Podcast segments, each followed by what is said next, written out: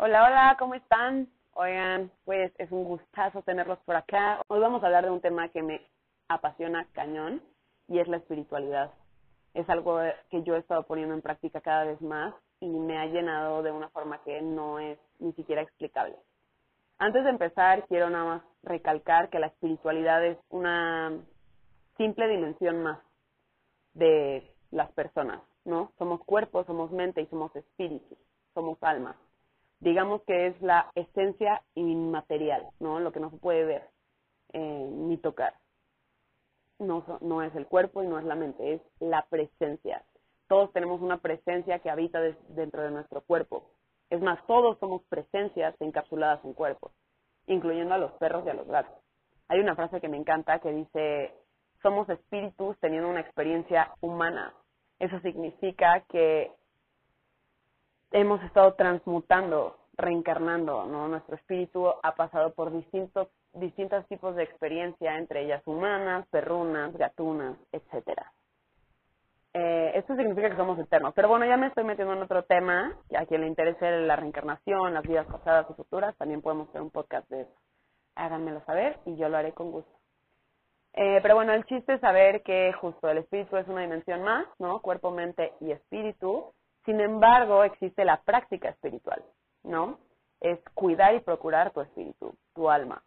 Como hay gente que cuida de su cuerpo y come sano y hace ejercicio, lo mismo pasa con el alma, con el espíritu. Podemos procurar trabajar y sanar el alma. Entonces, como práctica, ¿no? La espiritualidad es un camino personal hacia la autorrealización. Es personal porque cada quien va construyendo su propio camino en la genuina búsqueda interna de bienestar. En realidad todos estamos en búsqueda de bienestar, por eso, eh, por eso hay gente que fuma, ¿no? El, cigarro le da cinco minutos de bienestar. Eh, hay gente que se pierde en el alcohol por eso, porque el alcohol, aunque sea de una forma tóxica, lo hace sentirse bien, ¿no? La gente que se pierde en el alcohol es porque su realidad no les gusta y entonces el alcohol los ayuda a amenizar el proceso. Lo padre de la práctica espiritual es que es una búsqueda interna, no estás buscando en vicios, en cosas, en personas, estás buscando dentro de ti, dentro de uno mismo. Y dentro de uno mismo están las verdaderas respuestas a nuestras preguntas más, más, más complejas. El objetivo principal de la espiritualidad es expander conciencia, nuestra conciencia, sobre uno mismo y sobre lo que nos rodea. Les voy a contar un poquito de mí antes de proseguir con la espiritualidad. Yo, para quien me conoce, sabe que pasé por una etapa de depresión de 4 o 5 años y recuerdo que lo que más quería era ya morir. Ya quería acabar con esta experiencia humana. Ya no podía, no veía la forma en la que yo podía salir adelante. Sentía que todo estaba en mi contra, el universo, las personas, todo, las circunstancias, todo en mi contra. Hasta que empecé a cuidar de mí. Primero empecé a cuidar de mi cuerpo, empecé a alimentarme bien, a hacer ejercicio, a ponerme crema, etcétera me empecé a sentir mejor. Luego empecé a cuidar de mi mente, encontré la psicología y wow, me fascinó. Me fascinó empezar a comprender mis pensamientos, cómo mis pensamientos estaban ligados a mis emociones, cómo mis pensamientos y emociones estaban ligadas a mis conductas. Entonces empecé a usar la mente como una herramienta. Y luego empecé a trabajar mi espíritu a través de la reflexión, las meditaciones, tiempos en silencio, y empecé a honrar el ser que vive dentro de mí. Empecé a apreciar la presencia de la energía que está encapsulada dentro de mi cuerpo.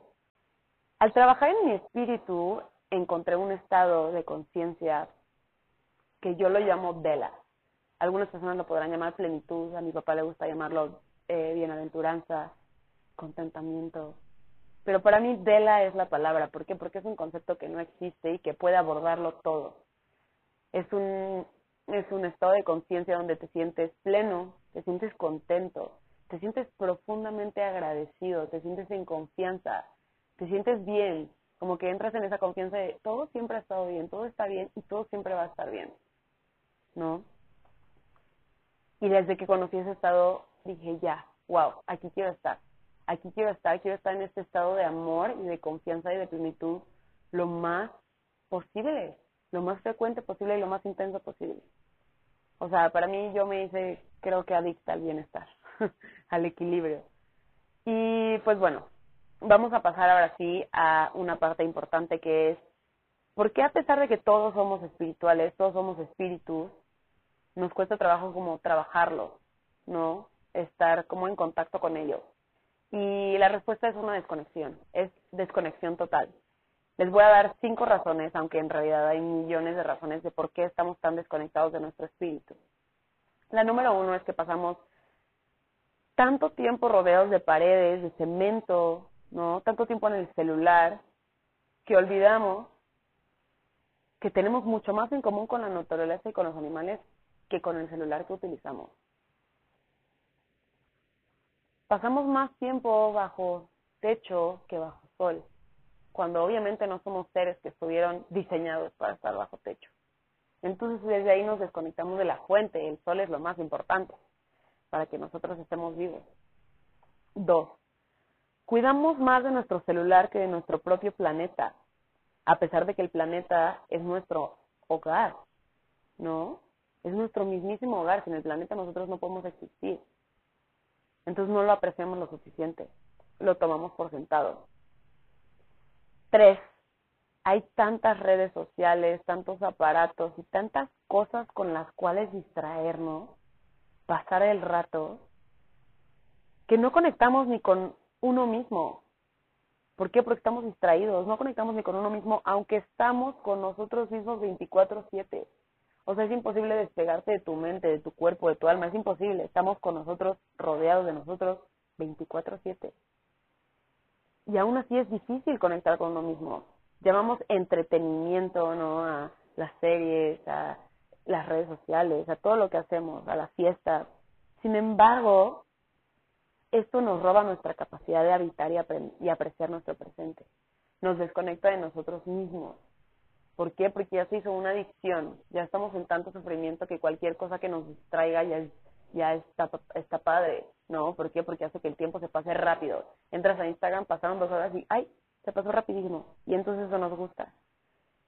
Pero no, o sea, eso causa vacío, eso causa descontentamiento, eso causa inseguridades, pero bueno, esa es otra de las razones. No hay tantas cosas que hacer, según nosotros, que no encontramos el momento para conectar con nosotros, sentarnos en silencio y simplemente conectar con la presencia que habita dentro de nosotros. Número cuatro, hay tantas cosas con cuales podemos destruirnos, ¿no? Cigarros, comida, este, alcohol, de todo, hay de todo. Y hay tan poca conciencia que hasta cuidar de nuestro cuerpo es un reto. Nuestro cuerpo es lo más tangible, material, lo más físico que tenemos. Y cuidar de nuestro cuerpo, comer sano, es un reto. Es un reto. Darle a nuestro cuerpo el alimento que necesita para funcionar de forma óptima es un reto. Entonces, si es un reto cuidar de nuestro cuerpo, pues imagínense cuidar de nuestro espíritu. Literal. Entonces, pasamos a la última y número cinco, y es, es que olvidamos lo importante, olvidamos lo básico por estar pensando en pendejadas. Eso es causa de nuestro ego, que el ego es otra, otro tema que podemos platicar si les interesa. Háganmelo saber y yo feliz toco este tema. Pero bueno, el ego hace que olvidemos dónde estamos, de dónde venimos, qué y quiénes somos. Nos hace que olvidemos lo mágicos que somos. Voy a poner un pequeño ejemplo nos quejamos de nuestro físico. No me gusta esto, odio esto, ay, qué horrible esto, me doy asco. Eh, y, y estamos tan ocupados quejándonos de nuestro físico, ¿no? Eso sería pensar en pendejadas. Que olvidamos que, que lo que nos conforma es un sistema súper complejo y súper perfecto. O sea que a pesar de que nosotros fumemos diario, a pesar de que le demos chatarra diario, a pesar de que nuestras conductas sean destructivas, nuestro cuerpo hace todo lo posible por mantenernos en equilibrio. Tanto que tienes que fumar por años casi casi para que para que tu cuerpo colapse y te dé una enfermedad. Entonces, no apreciamos lo suficiente todos los mecanismos que hace nuestro cuerpo por nosotros y para nosotros. Aun cuando dormimos, nuestro cuerpo no descansa. Entonces, estamos tan ocupados pensando en la superficialidad, en pendejadas, que no vemos lo importante y lo real. estar tan desconectados de nosotros, de la vida, del mundo, del universo, de dónde venimos, de quiénes somos, de dónde vamos, de todo, causa miedo, causa vacío. Esas inseguridades, ese vacío, esa ansiedad, hace que el ego desarrolle mecanismos de defensa. ¿Por qué? Porque quiere defender su identidad. Y así es como empezamos a reaccionar impulsivamente, empezamos a adoptar conductas destructivas para hacernos sentir mejor, aunque vayan en sentido contrario de nuestro sentido común. Y bueno, esto es todo lo que vamos a platicar hoy. En dos, tres días voy a subir otro podcast que va a ser sobre cómo empezar con esta práctica espiritual y lo básico que necesitamos saber sobre nosotros y sobre estas leyes universales que rigen la vida.